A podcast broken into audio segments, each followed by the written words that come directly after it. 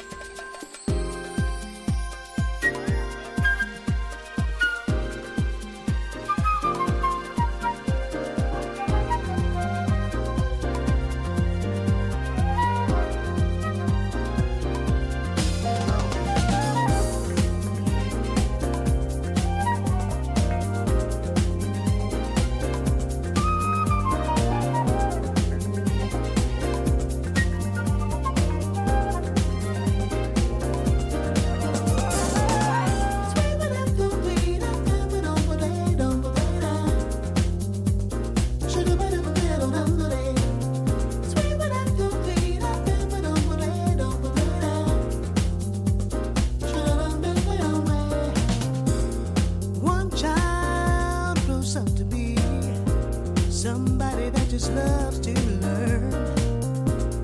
Another child grows up to be somebody you just love to burn. Mom loves the both of them. You see, it's in the blood.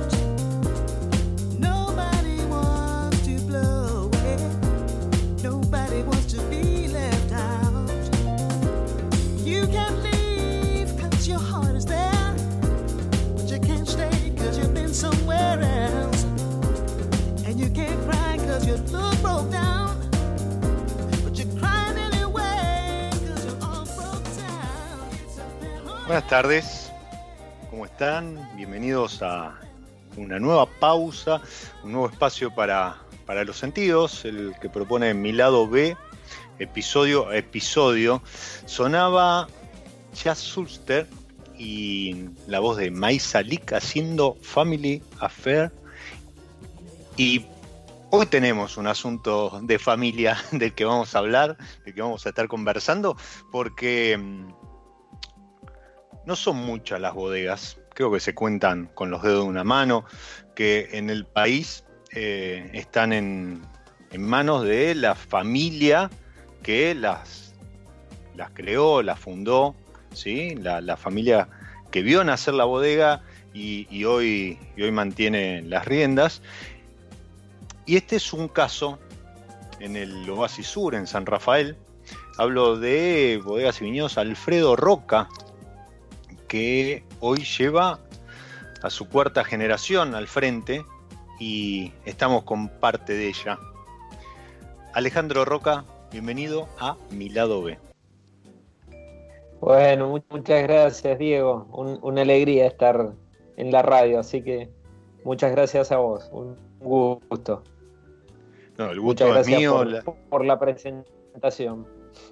No, por favor, merecida. El, el gusto es mío. Me, me hubiese gustado eh, haber repetido aquella visita que, que hice a la bodega hace un par de años, eh, Pero, copa sí, en mano, sí. pero bueno, las circunstancias no. Y no- bueno, nos ya vendrá, digamos. La verdad Sí. que sí, sí. sí, todo esto, eh, eh, digamos, yo creo, y siempre lo digo, ¿no? La, la mejor parte, yo, yo- disfruto muchísimo haciendo un vino y, la verdad que para mí es, maravilloso, es increíble ir al viñedo, caminarlo, ver la uva y pensarlo y decir, uy, de acá va a salir esto, me va a entregar lo otro y, puedo llegar a hacer, digamos, imaginarte ese vino, hacerlo, creo es hermoso.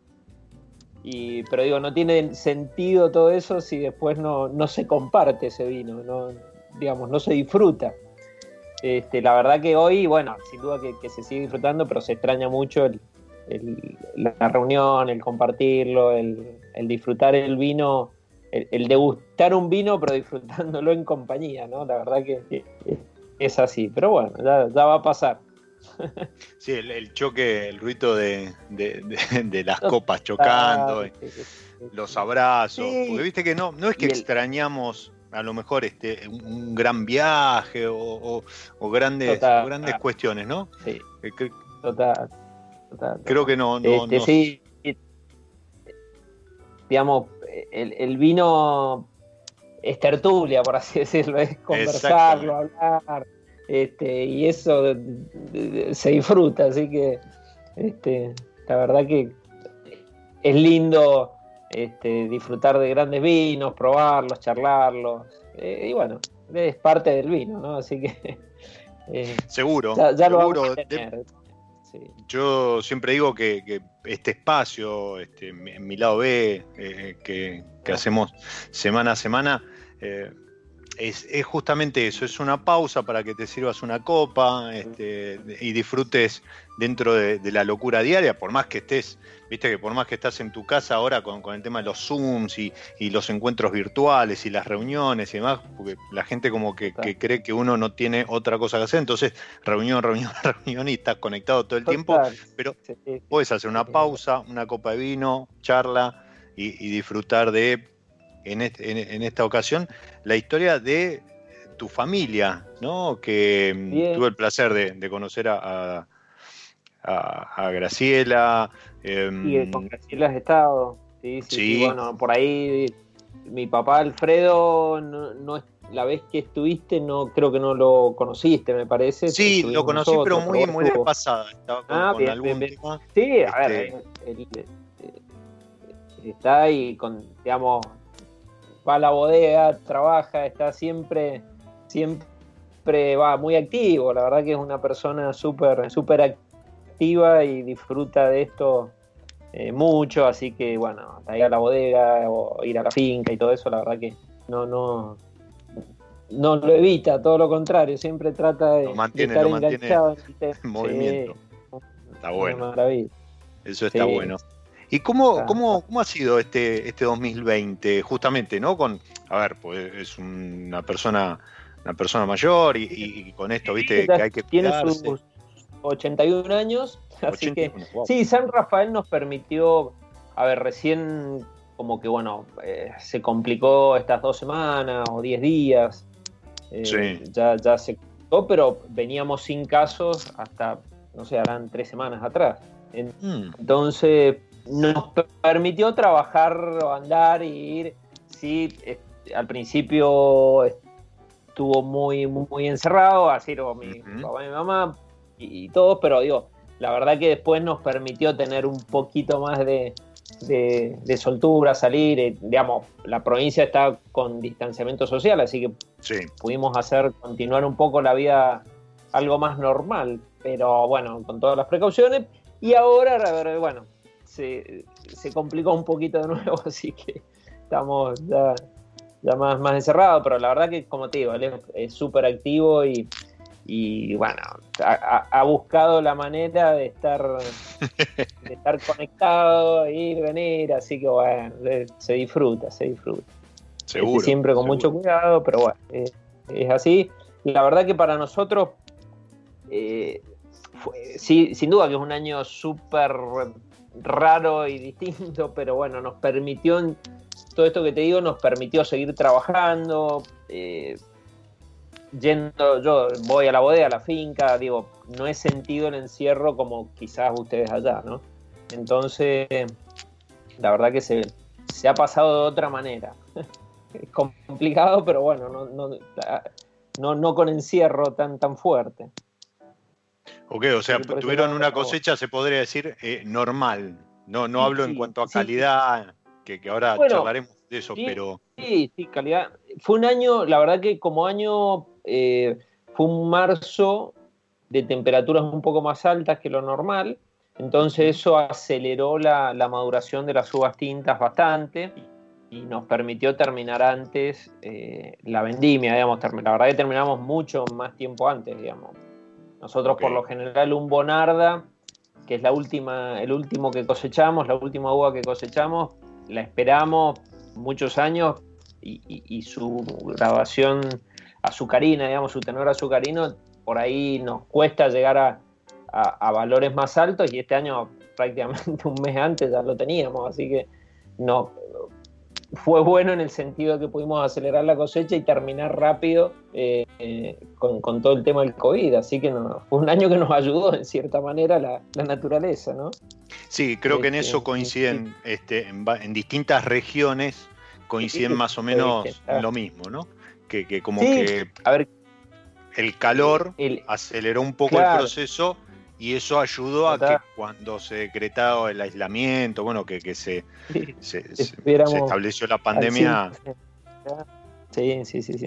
Sí, nosotros ya veníamos con todo anticipado, así que bueno, no, no, nos, no nos sorprendió, digamos, tener que, que acelerarnos. Ya veníamos, la verdad que bastante, con mucha, la mayoría de la cosecha estaba ya en bodega prácticamente, así que no, no nos complicó, porque cada vez cuidamos más, eh, a ver, eh, no, no irnos, que no se nos escapen los, los alcoholes, por así decir, es decir, que no tener Claro. que el azúcar no se nos, no se nos, nos evolucione demasiado.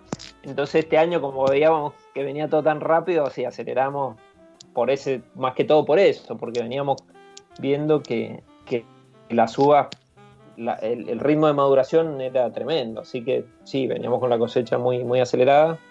Porque por lo general en esa época, marzo, ya aquí tenés temperaturas, sobre todo a la noche, frías, y, y mora, digamos, se ralentiza mucho la maduración de las uvas tintas que todavía están en la planta.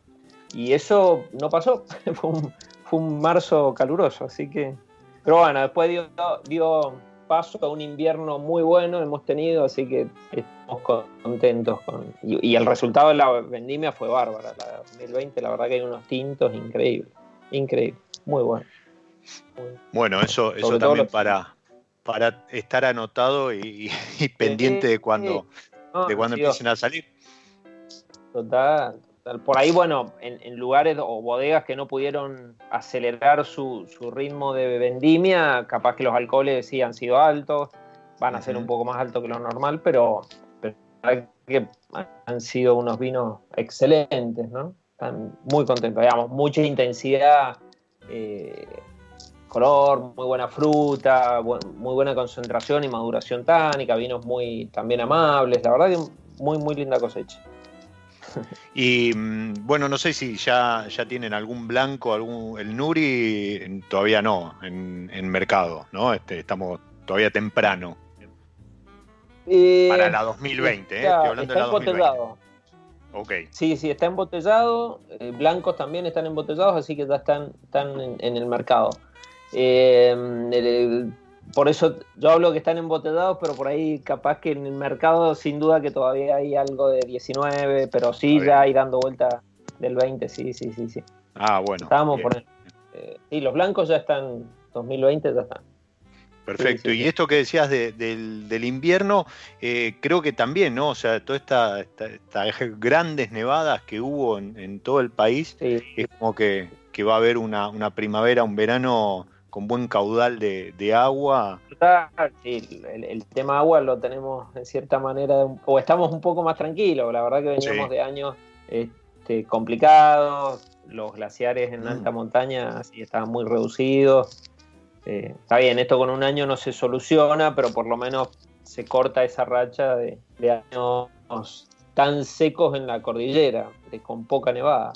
Así que este, es bueno que hayamos tenido un invierno como, como el que tenemos. Bueno, hoy, hoy estaba nevando en, en la cordillera, así que eh, y, y veía las temperaturas en la cordillera siguen frías, digamos, todo eso ayuda para que haya acumulación de nieve. Está, la verdad que es un invierno muy, muy lindo. Ahora, ahora su- vamos a comenzar a sufrir con la, con la primavera porque eh, rogamos que no, no vengan heladas o que no continúe este frío tanto, pero bueno, es parte de lo, de lo que hacemos. y nos gusta sufrirlo, disfrutamos. pero bueno, Sí, no, no es, no es para, para gente relajada la, la vitivinicultura. Total, sí. sí, sí.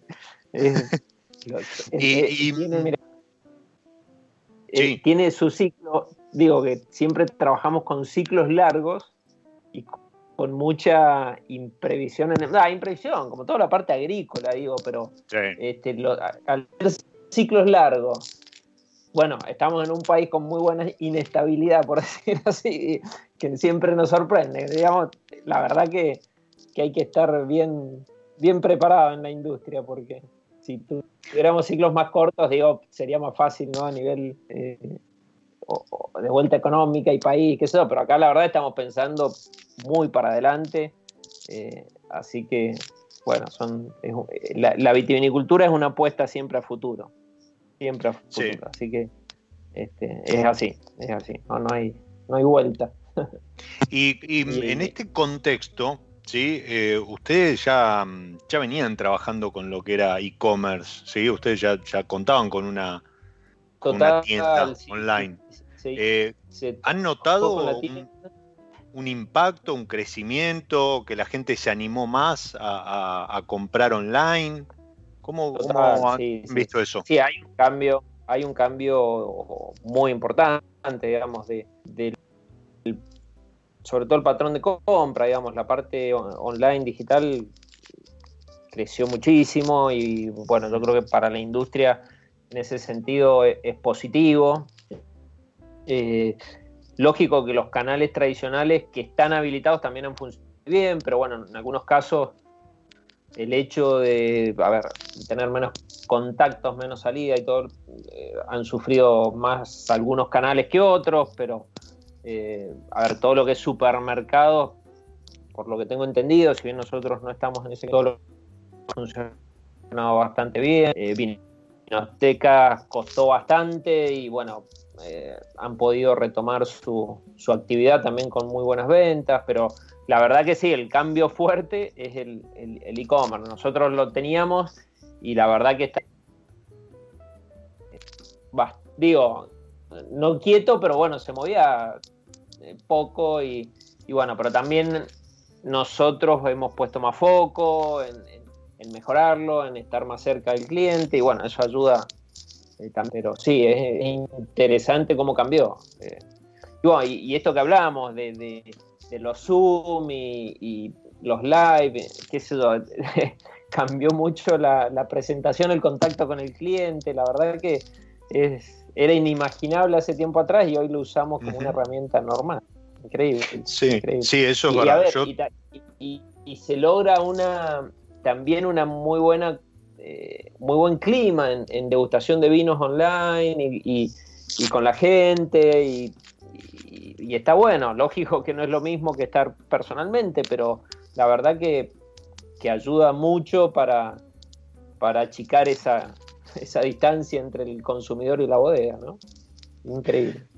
Sí, yo lo, lo- lo que siento es que obviamente no es lo mismo que estar, estar este, ha- haciendo sociales y demás en, en algún Claro, sí. lanzamiento, una presentación o una cata, Total. pero, pero todo esto siento que ha ayudado a acercar verdaderamente eh, el productor al, al consumidor, ¿sí? Esto de, de, no sé, de conectarte a cualquier hora con Sí, Instagram y tener dos, tres, cuatro, diez productores en, en distintos vivos hablando de sus vinos y, no sé, meter cualquier Sí. pregunta y que te respondan. O Sí. me, me ha, me ha sorprendido muy gratamente en, en algún lanzamiento, alguna presentación de, de alguna etiqueta de la que participé vía Zoom, que Claro. a diferencia de lo que es el presencial, eh, de encontrarte con periodistas, comunicadores del resto del país. Entonces, con los Claro, que nunca había Claro, claro. este, compartido Total, ese tipo de espacio. Claro, exacto. exacto. Sí, Y- sí, sí, y sí. Sí, es muy interesante, eso muy es lindo. celebrado.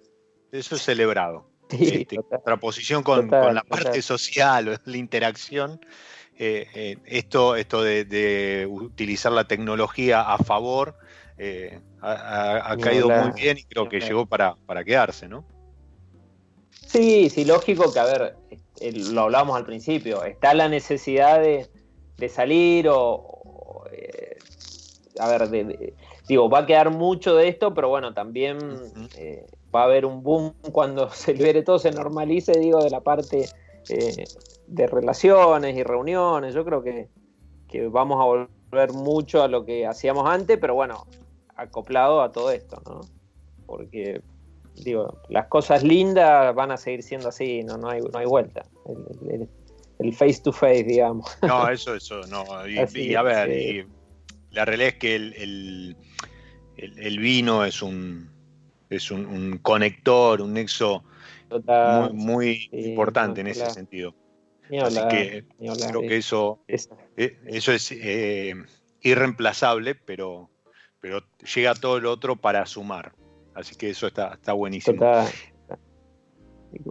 En el, en el Oasis Sur, yo siempre digo que eh, hay, hay muy buena calidad, incluso hasta en, en- en vinos a lo mejor más, en, más masivos, en, no masivos, sino de, de producción masiva, ¿sí? Pero Bien. es como que, no sé si, bueno, alguna vez lo, lo hemos charlado con, con vos y con, con algún otro productor. No sé si es un tema de marketing, algún tema de, del, del lugar. Ahí, ahí lo veo a, a Leo Borsi que está haciendo un gran trabajo en cuanto a, Claro, a identificación, indicación geográfica y demás. Pero, ¿ustedes lo sienten esto? O sea, cuando, cuando salen al mercado con a lo mejor un, un nuevo producto, un- una nueva etiqueta o añada tras añada, ¿sienten que a lo mejor eh, eh, hay otra, otras regiones de, de Mendoza como que tienen puesto todo el, todos los cañones del marketing y, y ustedes no, no llegan ahí o, Sí. o no? A ver, total, yo creo, digo, uno mirándolo, eh, San Rafael por ahí, digo, tiene mucho todavía por descubrir, por más que somos una, una región con mucha, mu- mucha historia, mucha trayectoria, pero bueno, en los últimos 20, 30 años, la verdad que, mm, que hay otras regiones que han, que han hecho un poco más de ruido o, han tenido más foco, eh, sí, y, mucha más exposición. eh, pero bueno, siempre digo que- que más allá de lo que son modas, tendencias, lo que tiene que hablar es el vino, ¿no? Digo, hablo de eso tanto de regiones como estilos de vinos, como todo. Digo, el, el vino es el que realmente eh, tiene que expresarse y, y- y la verdad que acá en San Rafael tenemos condiciones muy buenas y tenemos regiones también diferentes, digo, tenemos también zonas donde eh, vas, a, vas a buscar vinos algo más masivos y, y vinos después zonas que no, no tienen que envidiarle a, a las mejores zonas del país y, y podés, digo, podés poner a la par cualquier vino con, con, con excelentes vinos del mundo, digo, sin problema. Sí, sí, sí, no, no, totalmente. Yo siempre recomiendo que hay, hay que comprar vinos de, de San Rafael antes que alguien se dé cuenta y, y los precios eh, eh, empiecen a, a crecer. Pero no, hablando en serio, la, la calidad Después, es... bueno, digo, bueno, sí, yo creo que, a ver, hay, hay para hacer excelentes cosas. Lo que pasa es que también somos menos jugadores que, están por, ahí apuntando a, a- hacer gran calidad, digo. eh, y, digo, bueno, y, somos una zona, digamos, más pequeña y no hay grandes, digo, eh, lo que te digo, no hay gran cantidad de bodegas trabajando en, en calidad, pero bueno, es, es una situación de, de- de la región, digo, a ver, a ver, de la coyuntura de la región más que todo, ¿no? Yo creo que volvemos a lo mismo. A- En calidad puedes hacer cosas realmente eh, brillantes, pero bueno, eso, digo, después está cada uno en dónde se focaliza, cómo lo hace, qué sé yo, y cómo defiende. ¿no? No es, no es fácil, digo, nosotros eh, llevamos ya lo que vos decías, somos cuarta generación aquí en San Rafael apostando a esto y, y- y- y siempre basados en, en calidad, digamos. Hoy, el, eh, digamos, el, el proyecto, o el proyecto, la empresa como es ahora, eh, quien le dio este- la, la- la- la vuelta comercial fue mi padre hace 45 años que, que venimos eh, apostando a calidad y, bueno, después él eh, también apunta- apuntando a la exportación, después ya seguimos nosotros, que somos los tres hermanos con Graciela, Carolina y, yo. Este, pero eh, yo creo que todo eso tiene un peso grande en lo que hacemos y en lo que mostramos de San Rafael. Yo siempre digo, para nosotros San Rafael es, es la vida nuestra, ¿no? Nosotros acá, este, o, habla mucho de nosotros. Alfredo Roca sin San Rafael, digo, no, no, eh, es inviable, ¿no? Nosotros, este, para nosotros San Rafael es, todo como lo es la familia, ¿no? Pero digo, son, son los pilares fundamentales nuestros. Y- y a ver, y, y nosotros, te digo, tenemos viñedos súper antiguos y, y ya sabes qué potencial te van a entregar esos viñedos, sabes qué vas a encontrar, qué... Digo, te- hay, hay un trabajo de, mucho tiempo que nos permite eh, poder mostrar un producto de calidad. Y no es fácil de un día para otro salir a hacerlo, digo, tampoco, ¿no? No, seguro, totalmente. Ahí, bueno, ahí coincidimos y es lo que decíamos hace un ratito sobre la vitivinicultura, que es una, una industria que tenés mucha gente arriesgada o no, que, que a lo mejor tiene ahí un dinerillo y, y dice, bueno, me pongo a hacer vino, pero, pero creo que la vitivinicultura en serio son, son años y, bueno, este, que, que lleva, lleva su ver, trabajo.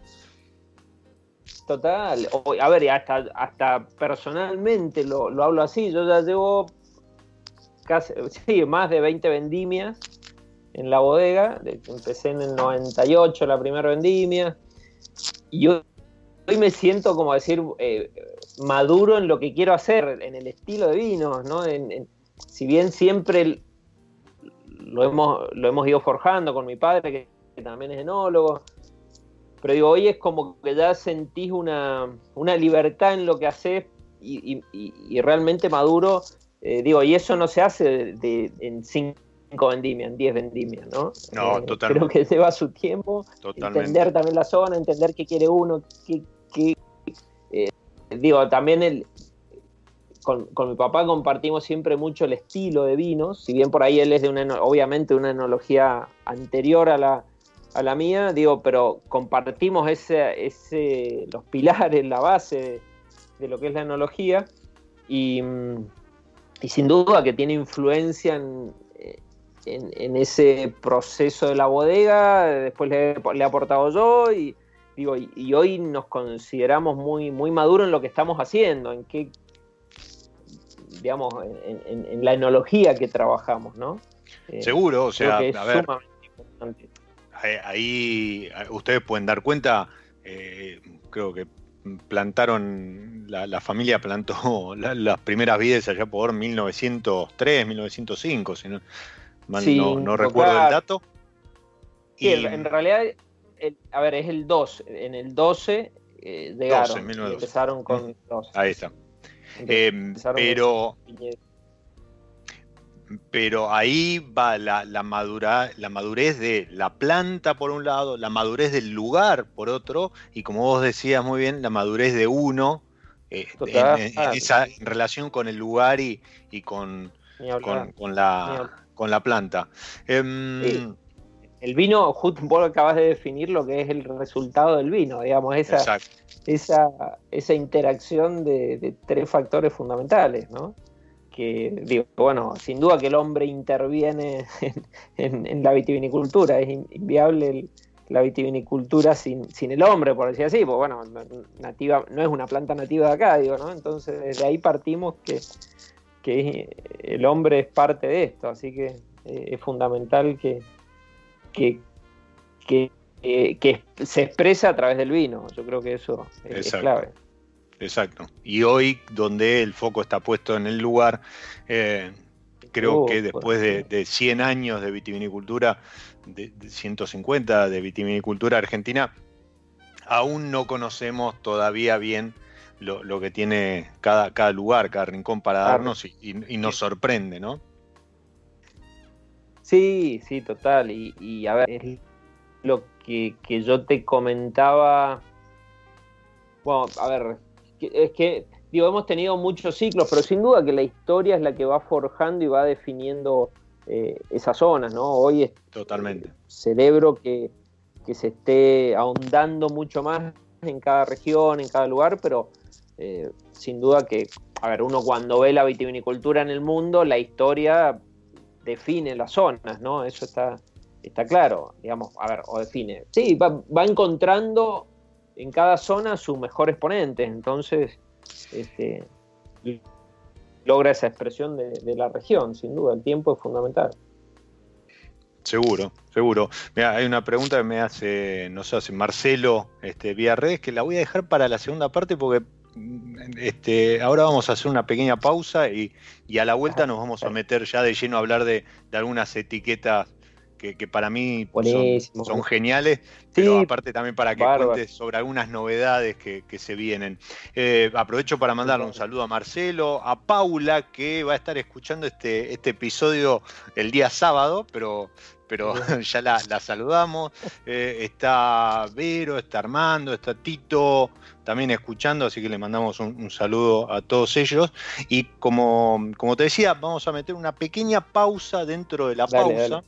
Si querés, Y- también hablamos un poquito más de San Rafael y el estilo, porque por, ahí como, Ahí está. no- nos enroscamos en otra cosa, pero digo, por ahí está bueno de- definir un poquito San Rafael. Y, Me gusta, me gusta eso. Me gusta eso. Sí, Como para, que- para digo, porque Darte hablamos de San identidad. Rafael y creo que está, está bueno hablar un poquito más de, de la de la zona identidad de- del lugar. Ahí está. Eh, me, gusta esa, esa consigna para dentro de un ratito cuando volvamos. Después de esta pausa que propone San Felicien y en la que hoy voy a estar maridando, haciendo un acuerdo entre el Chardonnay, que, que tiene entre sus etiquetas con, con algo de, de madera, la cual es una verdadera sex bomb.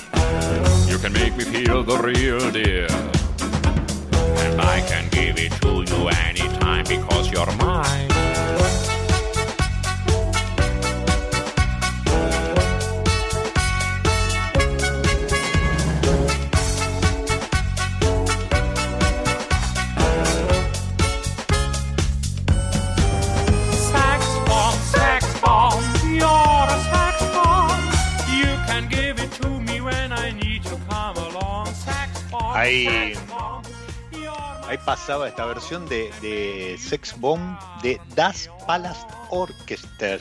Una, una versión muy de Europa de, del Este, eh, como para, para ponerle un diferencial a, a esa, a esa etiqueta de, de Chardonnay de, de San Felicien.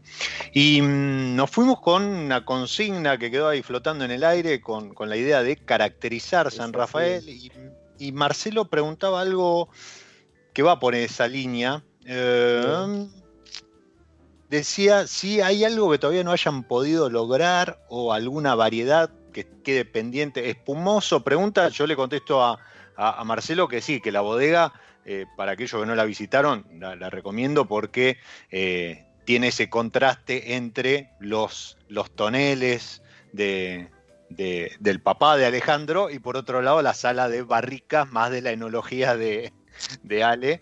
eh, pero, pero además tiene un área de em, champañera, como se le, se le llama, separado de la, de la bodega, donde Sí. hacen estilo Charmat Lungo, si mal no recuerdo, ¿no? Exacto, qué bien, sí.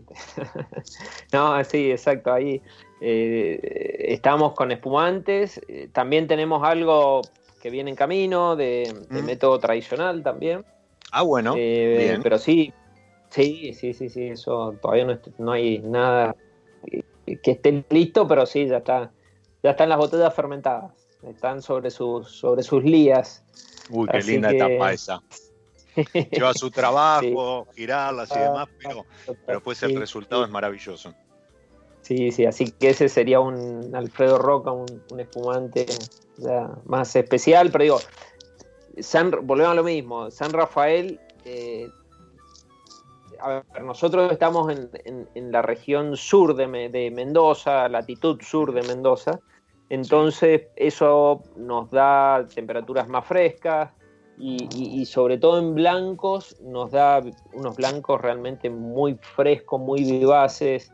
Y, eso viene muy bien para los espumantes, digamos. Así que este, con los espumantes ya hace tiempo que venimos elaborando los nuestros y, y, a ver, lo que decías del Charmat Lungo, eh, bueno, es muy importante para un espumante, ya, o lo más importante pasa a ser la materia prima, que es la uva, que es el vino que, que tenés para, para hacer la fermentación y después, bueno, eh, se usan eso, son unos tanques horizontales eh, pequeños, digamos, entre ah, tenemos 5.000 y, y 10.000 litros, este, son acostados, entonces eso le da eh, mayor contacto de, de líquido con, con las borras, con las levaduras y le aporta más complejidad al espumante.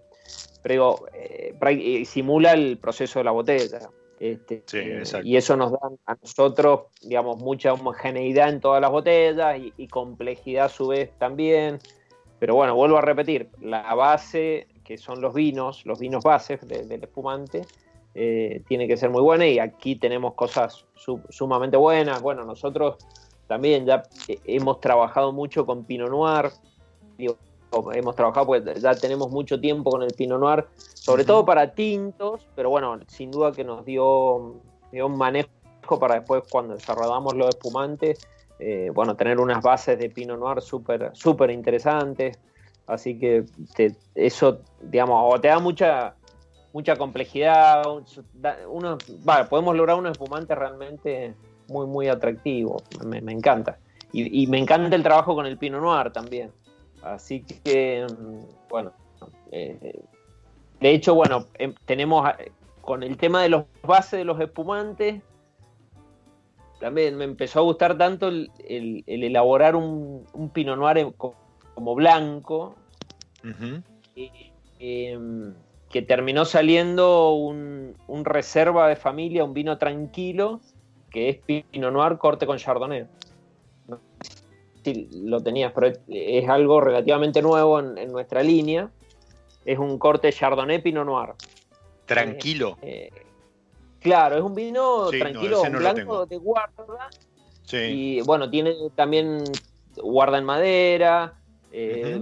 Tiempo sobre las lías en, en la misma barrica y sale algo que es una...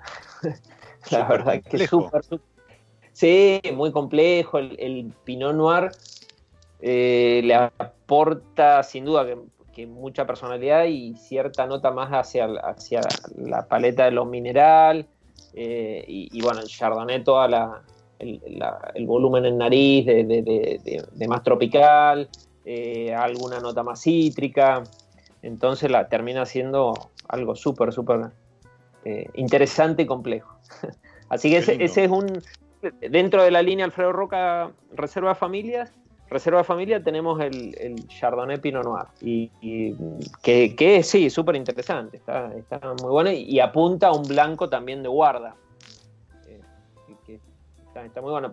Los otros días de esa, bueno, del Chardonnay Reserva de Familia, abrimos una botella del 2006.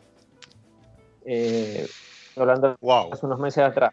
Y estaba tremendo, la verdad que son 14 años para un blanco, que es, una, es mucho, uno, pero cuando realmente son vinos que, que- que aguantan, que tienen buena acidez, este, buena materia prima, hay cosas, se pueden, hay cosas buenas y aparte, bueno, obviamente que esté al abrigo de la luz, que no, que tenga una buena guarda, pero hay una, bueno, y eso, eso he descubierto también en, en estos últimos años que he vuelto a probar los vinos de, de hace 15, 20 años que, que hicimos en la bodega y la sorpresa es genial, digamos, eh, hermosa. Eso está bueno, eso Por- revisitar Sí, al- por- alguna- algunos lugares por los que anduvo Aparte la bodega está, está Ah. bueno.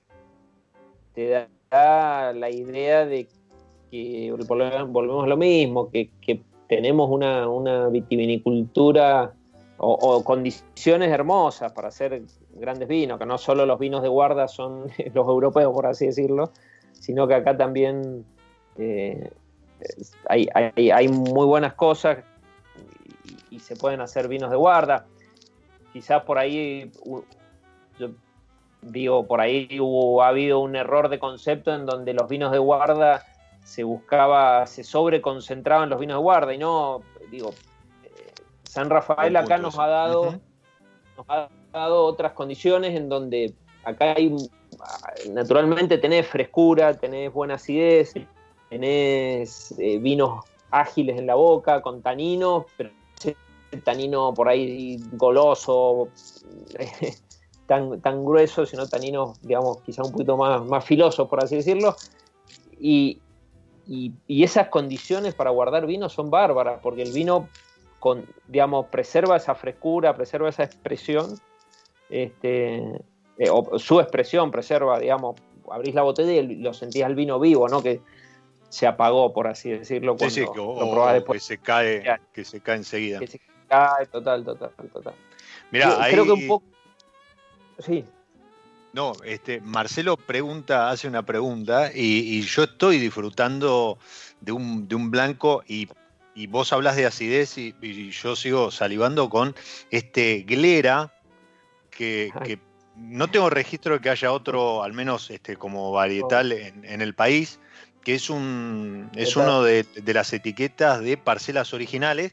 Para los que están escuchando, y, y también lo asocien con esto que comenta Alejandro respecto de la acidez, bases espumosos y demás. Glera es la uva que eh, anteriormente se, se llamaba Prosecco y es la que se utiliza para, para hacer Prosecco, pero bueno, después por, por temas también de, de denominación de origen y demás, se, se la conoce como, como. Glera.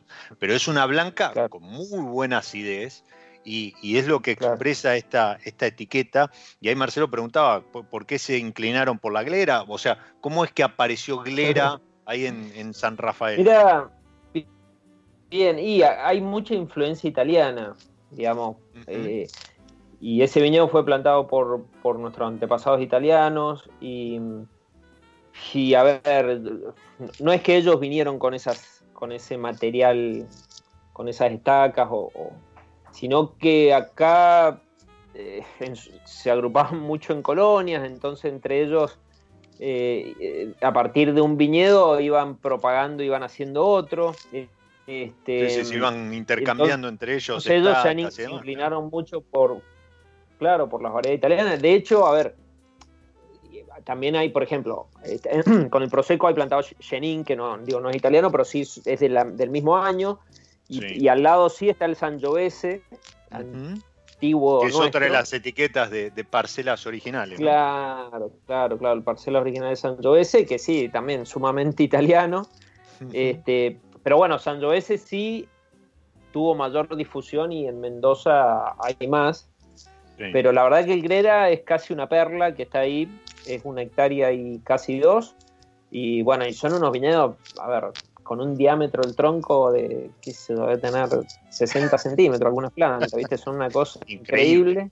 increíble, enroscadas y bueno, este, la verdad que eh, her- her- hermoso, digamos, son, es un viñedo que siempre nos acompañó, pero bueno, por la cantidad fue más para corte, pero siempre muy sorprendido, ¿viste? A ver, siempre el, el- el- Antiguamente nosotros le decíamos Prosecco, el Prosecco era para nosotros un, un- un blanco sumamente elegante, Sí. con una fruta de jazmín, durazno, este, y, y fresco, con cítrico. Y bueno, eh, con el tiempo dijimos, ¿por qué no estos viñedos antiguos mostrarlos con, por lo que, con lo que son, digo, eh, por lo que son, y, y que, que se pueda disfrutar tal como son. Aparte, hasta en el mundo hay poco glera tranquilo, digo, como vino tranquilo y no espumante. Eh, así que es prácticamente. Po- Digo, por lo general en Italia se usa todo para hacer, casi todo para hacer espumante.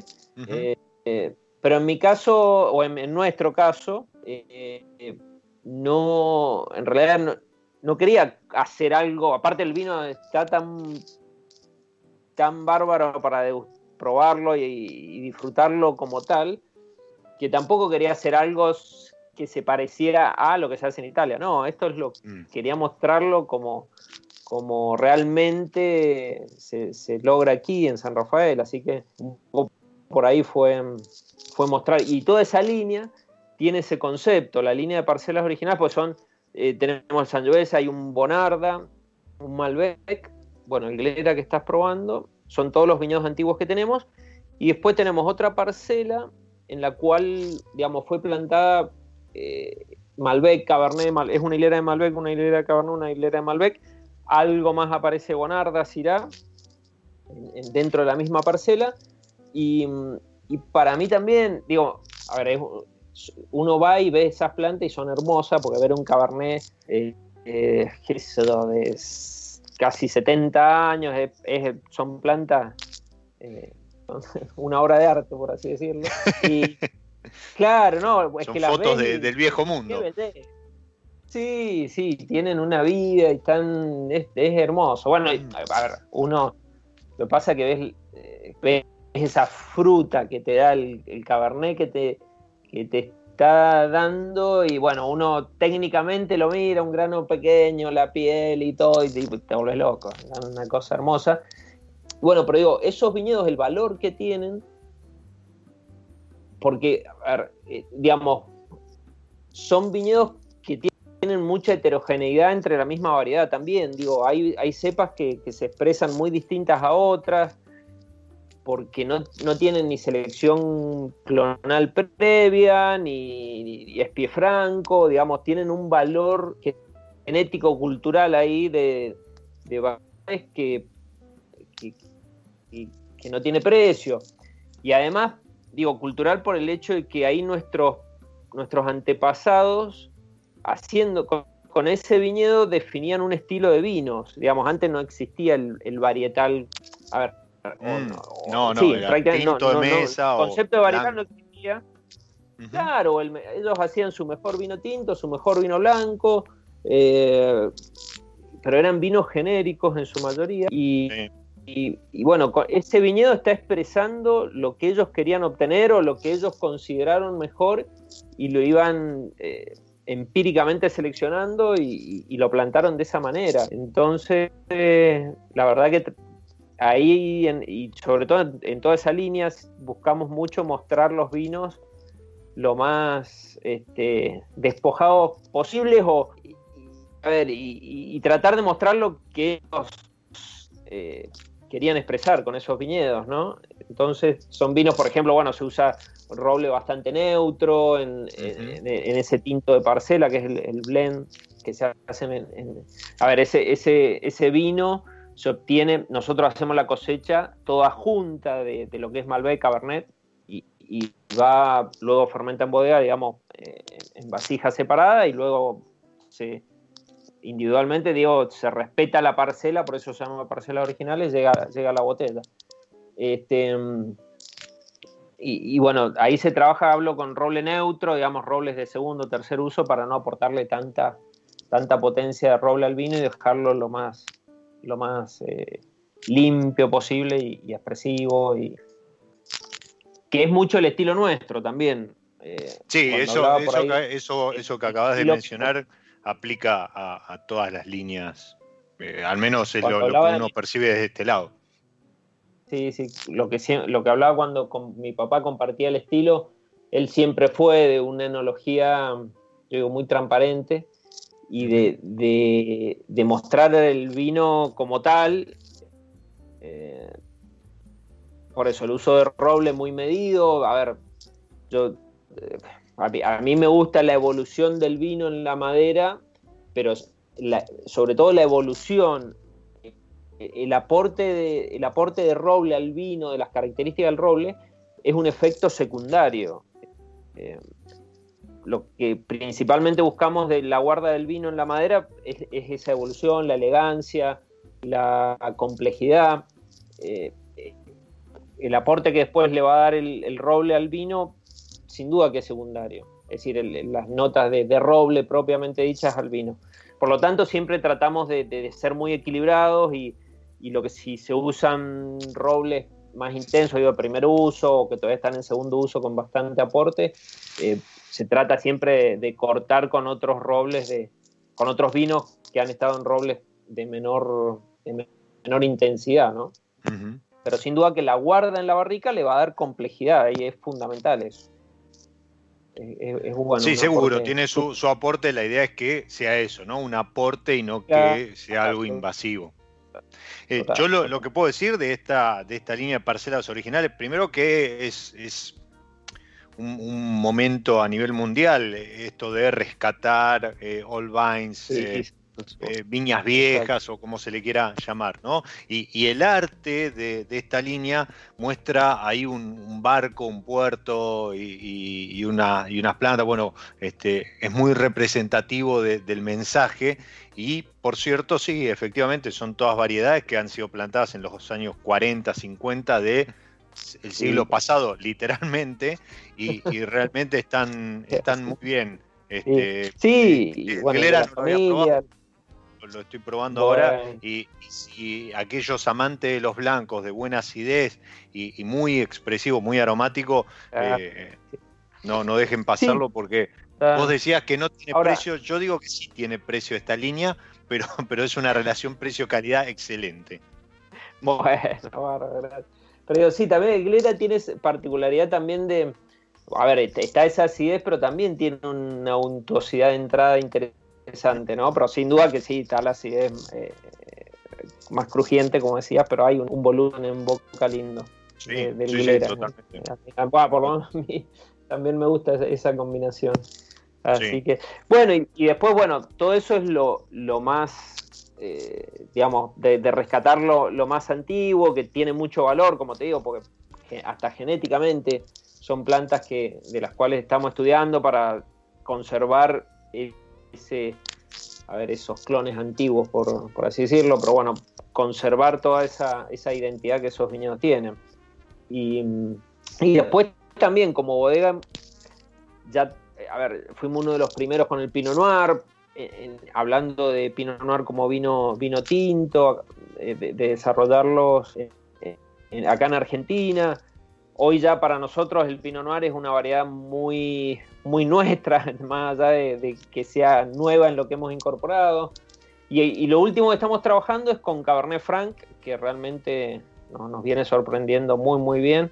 San Rafael es una zona en donde el Cabernet Sauvignon da características súper complejas, o a ver, muy especiadas, frescas, la verdad que es súper interesante y que van muy bien con el Cabernet Franc. Así que también por ahí vamos, es lo último que estamos trabajando, digamos.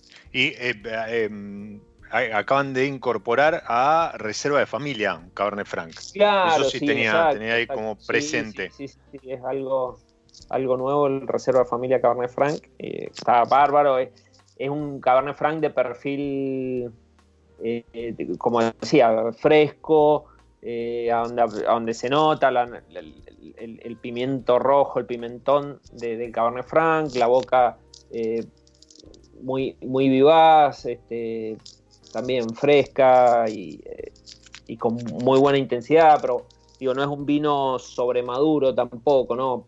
Todo lo contrario, tiene un vino, un tinto muy ágil y, que, a ver, eh, también pensado en guarda, así que la verdad un- un tinto de, de muy, muy buena complejidad. Y además, una, una perlita, les tiro esto, eh, no, no, está, no está arreglado con, con Ale, pero estaba chusmeando ahí, en tienda-rocawines.com Ah, están con el mes del Cabernet con un 20% off para Cabernet Sauvignon y Cabernet Franc, así que está para aprovecharlo. Y aparte naveguen porque tiene ahí un blog, tiene, tiene un área de turismo y, y tienen todas las etiquetas Bueno, como para, gracias Diego, por, por la discusión. para conocer un Sí, poco ya más. ahora también se vienen, se vienen momentos de, de tomar. Hemos indagado, hemos trabajado mucho el tema de los rosados también, así que ahora vienen momentos muy, muy lindos para, para probar rosados interesantes, bueno, los blancos, la verdad que este, eh, está bueno la tienda por ese lado porque pueden encontrar de todo. Buenísimo, buenísimo. Y aparte, de vuelta, es una manera también de estar más cerca del, del consumidor. Eh, Ale, se fue el episodio, Sí, bueno, nos quedaron un montón de cosas. Yo voy a tirar dos, dos cositas ahí este, para que la gente googlee o la dejamos para un próximo episodio. Una, busquen una etiqueta Te amo. Tiene una Ah, historia, una historia por detrás que la dejamos en suspenso, pero búsquenlo, te amo. Y por otro lado, eh, cuando eh, don Alfredo Roca cumplió sus, recordame, eh, en realidad fue en 78, pero bueno, fue un- 78. lo hizo en un evento especial. Él, él es un fanático del Merlot. ahí está. Mi papá, digamos, ¿no? lógicamente ha trabajado en Merlot de siempre y acá San Rafael da unos vinos tremendos, así que le dimos un regalito de, de un vino especial para él, una partida súper especial de ese Merlot, eh, de un Merlot acá de guarda, muy complejo, pero bueno, partidas pequeñas. eh, Y hay, hay alguno, Y- alguno por ahí que, que se puede, se puede conseguir. Yo siempre digo, no, a ver, todas esas cositas que nombraste, el te amo, el, el, el, el- el merlot del, del cumpleaños de mi papá, el preciado también tiene una historia, Ujú. el, el Nuri, eh, que es el rosado nuestro, también es el nombre de mi madre, pero bueno, uno poder eh, expresarse a través del vino y, y plasmarlo en un vino no tiene precio, porque la verdad Eso que... sí. Ahí, uno- ahí sí coincido. Sí, no, es, es algo increíble y, que yo también hicimos un vino que se llama 100 cosechas que celebra los 100 años de la familia en San Rafael. Y yo cuando pienso en ese vino, que en realidad lo, lo pienso en todo sentido, mirándolo todo lo que guarda para atrás, los 100 años de la familia, los que llegaron con todo el esfuerzo, hicieron... Digo, hoy quizás la vida es demasiado fácil para nosotros comparado con todo lo que hicieron ellos, poder guardar eso en un vino y encima que, que lo puedan probar mis hijos y que Dios quiera que sean mis nietos y Bueno, puedan, eso es- puedan eso haber más sí es botellas. Digo, impagable. es una locura, digo, no, impagable, no tiene, no tiene precio. Ale, Pero bueno, es- es- muchísimas es- gracias. Diego, muchas gracias. Brindo, brindo por vos, por, por, por la familia, por los que hicieron eh, estos 100 años de, de historia y por ustedes que están ahí del otro lado. Soy Diego Migliaro. Este es mi lado B y les digo, disfruten. Chau.